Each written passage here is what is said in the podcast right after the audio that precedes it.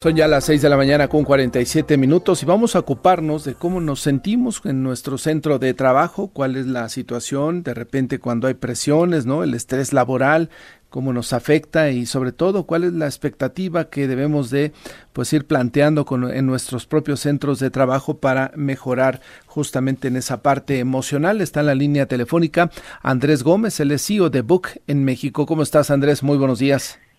Buenos días Martín, muchas gracias por por la invitación a tu programa y saludo a todos los oyentes.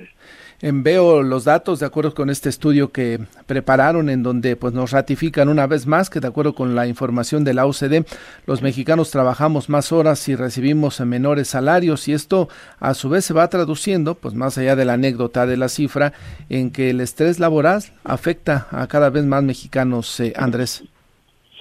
Sí, sí, Martín, así es. Efectivamente, México o los mexicanos son las personas que más trabajan en promedio más horas, más de 48, 48 o más horas a la semana en promedio. Y eso debe sumarle las distancias de la Ciudad de México. Ciudad de México es una urbe demasiado grande y, y eso suma en promedio 45 minutos de traslado a la casa. Entonces estamos... Estamos hablando de personas que salen muy temprano en sus hogares y llegan muy tarde en la noche, de lunes a viernes, algunos sábados, y eso obviamente le resta el balance a, a la vida personal o este equilibrio que se debe mantener para tener una salud mental. Prácticamente viven para trabajar. Sí, es correcto, y de ahí la importancia y lo que nos interesa en Book, que es promover lugares de trabajo más felices, de ahí la importancia que, a ver, dos lados. Por un lado, eh, proponer para que los mexicanos logren eh, equipararse y trabajar unas horas de manera equilibrada, como los países occidentales lo están haciendo. No nos vayamos tan lejos, no nos comparemos con Dinamarca, Noruega, eh, sino comparemos en la región.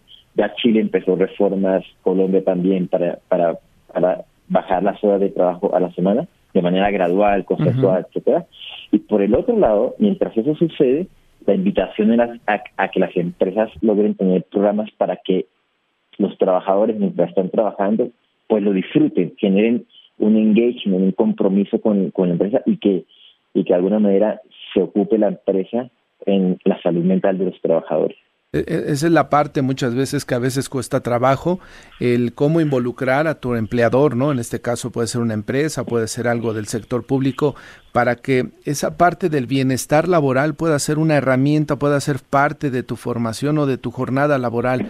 Andrés, ¿cómo hacerle, cómo eh, convencerlos de que también el bienestar y la tranquilidad del trabajador puede ayudar a la productividad? Es correcto, Martín. Nosotros sacamos un estudio llamado Felicidad Organizacional 2023 y, hay una cifra muy interesante a propósito de tu pregunta. El 51%, según las personas encuestadas, dicen que la felicidad laboral está influenciada eh, por la forma en que se sienten parte de la, de la empresa. Porque en primer medida es la, la empresa debe hacer sentir parte a cada trabajador. ¿Y eso cómo se logra? Bueno, básicamente hay varias acciones, pero una de ellas tiene que ver con, con, con el liderazgo. Es decir, las organizaciones deberían enfocarse en, en que todos los jefes o que tengan personas a cargo sean líderes cercanos con las personas. Un poco que se acabe esta mirada antigua del patrón que es el que manda y que es el que de alguna manera da órdenes sin propósito, sin compromiso, sin cercanía con la gente. Entonces, los líderes tienen un papel fundamental en que la persona se sienta en parte.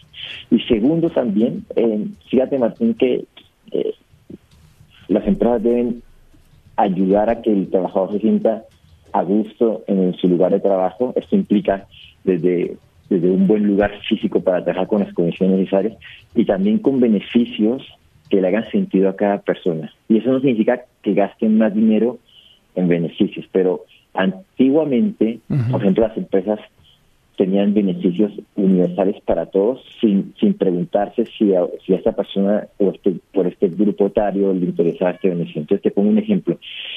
Hoy, hoy vamos a encontrar en las empresas distintas generaciones trabajando chavos de 25, 30 años y personas de 50, 55 años. Entonces, cuando una empresa tiene un beneficio que es transversal, universal, el mismo para todos, alguna de las dos personas va a sentir más satisfecha. Si tú le das gimnasio a, alguien de 25 años, por ejemplo, una suscripción al gimnasio, seguramente va a valorar más, pero la persona de 50, 55 años posiblemente quiera otra cosa. Entonces, la idea o un poco la recomendación es que las empresas logren democratizar el acceso a los beneficios de acuerdo a la elección de cada persona. Claro, claro. Eh, hablabas del tema del transporte, ¿no? Del traslado a los centros de trabajo. Esa parte también debería de ser atendida. No sé, quizá poner horarios diferenciados para que en un lugar donde no sea indispensable la presencia del trabajador a las 8 de la mañana, quizá pueda recorrerse un poquito hacia las 10 para tratar de esas horas pico, pues eh, desinflarlas, ¿no? Que no haya tanta presión, eh, Andrés. Es correcto. Ah, y, y partir, de hecho, un pasito más atrás sería que van a haber algunos puestos de trabajo o roles que por su naturaleza pueden hacer trabajos híbridos. ¿okay? Es mm. decir, eh, hay, hay empresas que obligan a las personas a ir a sentarse en un computador. Entonces, mi invitación es aquellas roles que por su naturaleza puedan tener trabajos eh, de forma híbrida, es decir, tres días en la oficina, dos días en la casa o cuatro uno. Hay distintas fórmulas que se están probando. Quizá hacen entradas que se, que se animen a hacerlo, a probarlo, ¿ok? Eh, evidentemente hay otras otros roles que por naturaleza los empleados deben ir sí o sí a, las empresas, fábricas, industriales, etcétera. Y por otro lado, lo que tú dices, Martín, es decir, eh, invitar a que la mirada no debería ser simplemente marcar un horario, sino también medir por objetivos. No tiene sentido tener una persona sentada que ya cumplió todos sus objetivos y que le está viendo súper bien, sentada solamente para que cumpla su horario hasta las seis de la tarde. Entonces esa persona va a salir, se va a desmotivar porque ya hizo todo y va a salir y se va a encontrar con un tráfico eh, desafortunado. Entonces, incentivar a que los trabajadores cumplan sus objetivos y no tanto por horario. De esta manera, quizá pueden entrar más temprano, un poco más tarde, pero liberarse de la hora más tremenda del tráfico. Pues eh, interesante este estudio. ¿Dónde se puede consultar, Andrés, eh, para que el auditorio pueda conocer las cifras y las recomendaciones, sobre todo para tener mejor, un, mejor ambiente laboral? Sí, Martín, en nuestra página web www.buk.mx.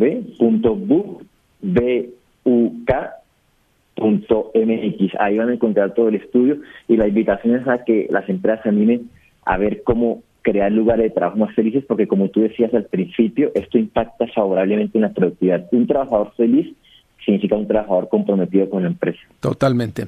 Gracias, eh, Andrés, que te vaya muy bien. Gracias, Martín. Saludos. Muy buenos días.